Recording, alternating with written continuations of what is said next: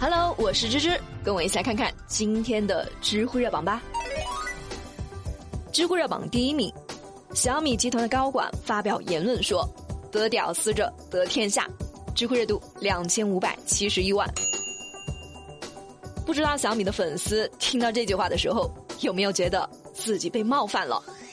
最近，小米集团清河大学副校长王梅发表演讲说。我们小米认为，未来的天下得屌丝者得天下，哈，一定是年轻人的天下。这番话呢，一下就在网上引起了巨大的争议。有网友就说：“这没啥呀，就是一句调侃的话，只不过人家王梅把话说的有些直白了。再说了，平常你们不也用屌丝来自嘲吗？粉丝们不要太玻璃心了。”芝芝想说的是，你自己说和别人说，这能一样吗？屌丝这个词，它用起来还是有些门道的。假如是我自己说自己，那是自嘲，那是幽默；但是换作是别人说，那就是嘲讽了。这几年呢，小米亲民的价格和性价比，的确是得到了很多米粉的支持。小米为了摆脱低端的品牌形象，又是签代言人，又是研发概念机的，可以说是下了很大的功夫。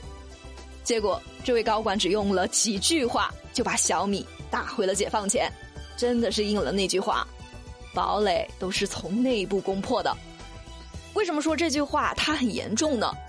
也许王梅的本意是想要调节一下现场的氛围，但粉丝不会这么想啊，他们就会认为啊，哦，你这明面上呢是想要和我交朋友，暗地里还是拿我当屌丝，这对于粉丝就是一种冒犯。你想想。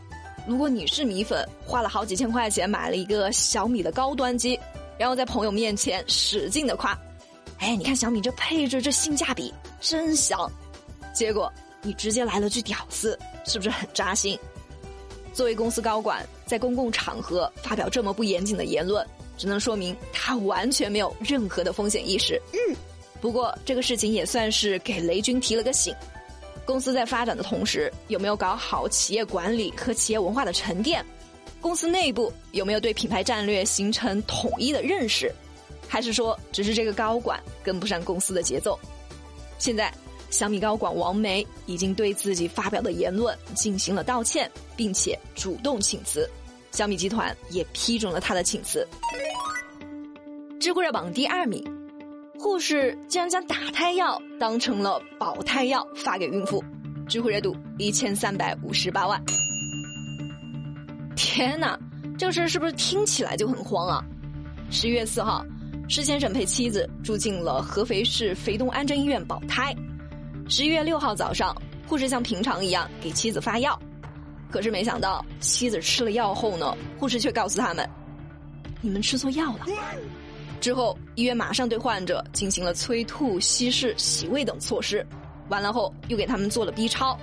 从影像上看，胎儿的状态是比较好的，已经十七周了，这个孩子可以要。但是，患者和他的家人还是担心孩子生出来后会有后遗症，决定放弃胎儿。事发后呢，当地卫健委就组织了医院和患者家人进行协调，现在双方意见达成了一致。孕妇在安贞医院住院和后续打胎的费用由医院承担，除了这个，医院还要另外赔偿孕妇九点五万元。发错药的护士被辞退并吊销护士资格证。那为什么护士会发错药呢？原来是医院住院的人太多了，床位比较紧张，医院就把打胎和保胎的患者安排进了同一个房间。咱们来仔细看这个问题啊，是有很多细节值得注意的。首先，医疗行业是一个事关人命的行业，但同时它也是一个劳动密集型、对人比较依赖的行业。嗯，既然很多工作都是靠人来做的，这也就意味着会出现各种人为的低级错误。但这些错误都是可以靠管理、靠培训来避免的。所以，医院要反思的是，医生在给患者看病的时候，有没有和患者说清楚要采取什么样的治疗方式，要开什么样的药物。护士在给患者发药的时候，有没有跟患者进行沟通核对？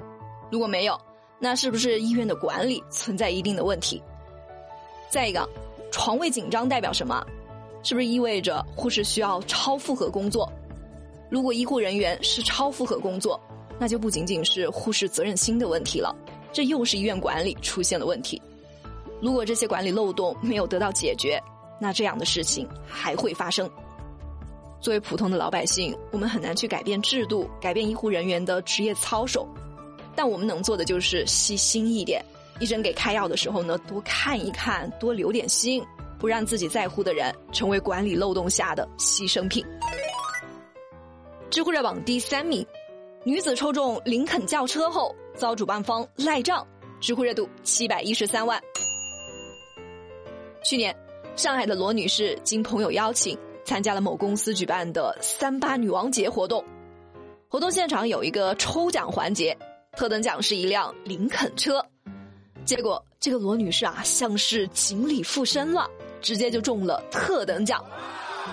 她特别激动啊，就上台去领奖了。还发了朋友圈，谁知道活动结束后呢？主办方就告诉他，这个奖啊是内定的，是给公司员工的，抽错了。之后又改口说他中的是轿车模型。罗女士当然不答应啊，于是就把他们给告了。